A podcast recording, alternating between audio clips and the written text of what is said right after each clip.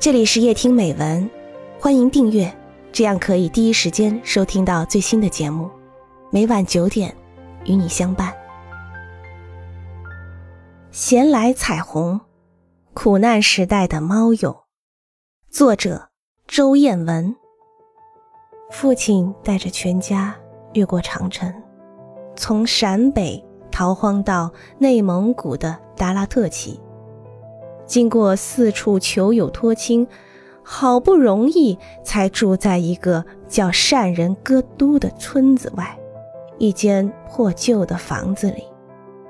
从一个家庭来说，妻子往往比丈夫多些忧患意识和危机感，是母亲在半夜把父亲喊醒，一人抱一个娃，眨眼功夫。逃出那间破旧的房子，当全家四口人站在漆黑的院子里，无可奈何地倾听着房子噼里啪啦的倒塌声时，我才猛然想起伴我们一路北上的大黑猫，正想大声呼喊，不想，大黑猫已经在用瘦骨嶙峋的身子蹭我的脚了。我由于紧张和恐惧，一时没有感觉到它。是母亲及时发现了善人村那间房子的不善，是母亲使这堆废墟没有成为我们的坟墓，是母亲在危急关头拯救了这个家庭。父亲带着我们往南走，走过半天的草滩和沼泽地。远远望见一道绵延数十里的土港，它横亘天际，犹如一条蠕动欲飞的长龙，昂首向东。我们疲惫不堪地爬上龙尾，视野开阔，方圆几十里内没有一户人家。向阳坡地上有一块废弃的小小坟场，下面是水沟和草滩。往南便是一眼望不到边际的大沙漠，背阴这一面的坡底连接着碧绿的草滩。父亲说，往北八十里就是塞上黄河，可是我望不见黄河，却望见大青山像雄伟的铁块堆在北边的地平线上。父亲不想再远征了。决定在此凿崖而居，他有的是力气，他让我们就地休息，独自到很远的村子里借来铁镐、铁锹，两天功夫就挖成一孔陕北式的土窑洞。这土窑洞实在简陋狭窄，以致我后来上中学看到历史课本上原始人洞穴野居的图片时，感到那么亲切。感到那就是我儿时和父母一起住过的房子，我只是惊叹：距今五十万年前原始人住的房子，为什么比我住过的房子还要宏大气派？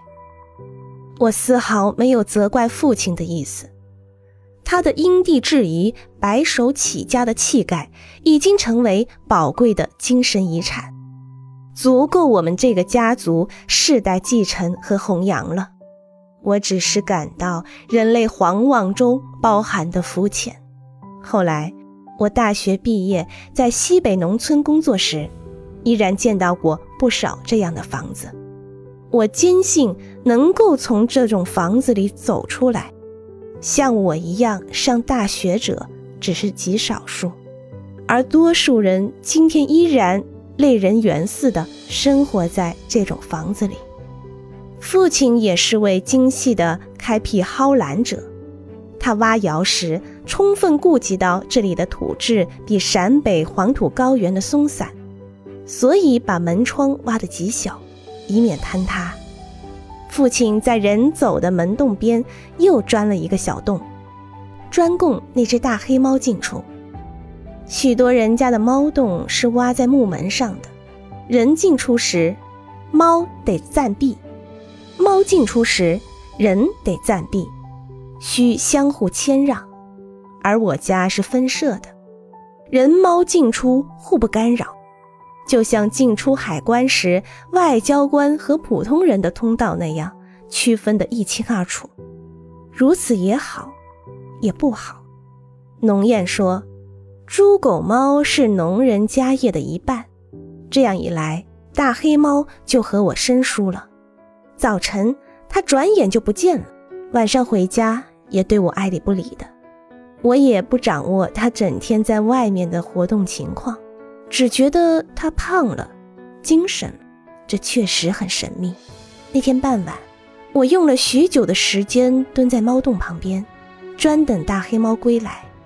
快吃晚饭时，他果然归来了，浑身油光水滑，两只眼睛放射着光彩，照例像没看见我似的。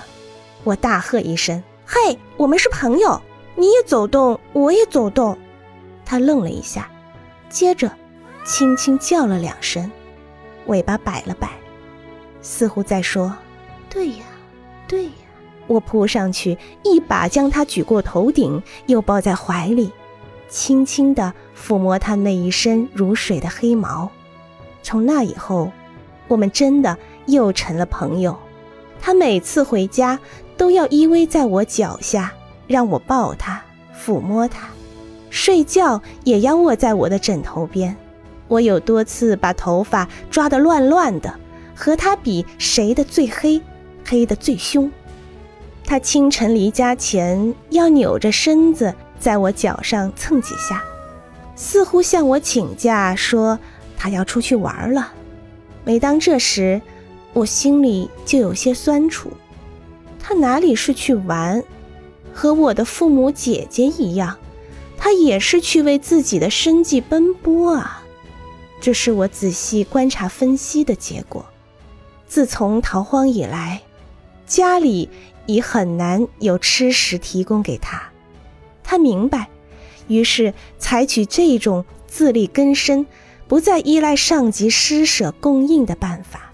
有一次，我尾随他而去，他真聪明，不往北去，因为北边全是草滩和沼泽，是牛马骆驼等大畜生活动的地方。他往南走，那里是向阳坡地。沙蒿、沙蓬、宁条、苦豆子，各种花草和灌木密密麻麻地生长着，田鼠、野兔、刺猬、山鸡出没其间，那真是一个神奇而充满生趣的世界。那天，我目睹了他一些精彩的捕食活动。第二天早晨，我还要尾随猫友而去，父亲、母亲和姐姐一起下了禁令。说那里有狼，还有蛇。他们说完，就又出去忙活生计去了，把我一个人孤独地留在家里。猫可去的地方，人却不能去，我伤心了。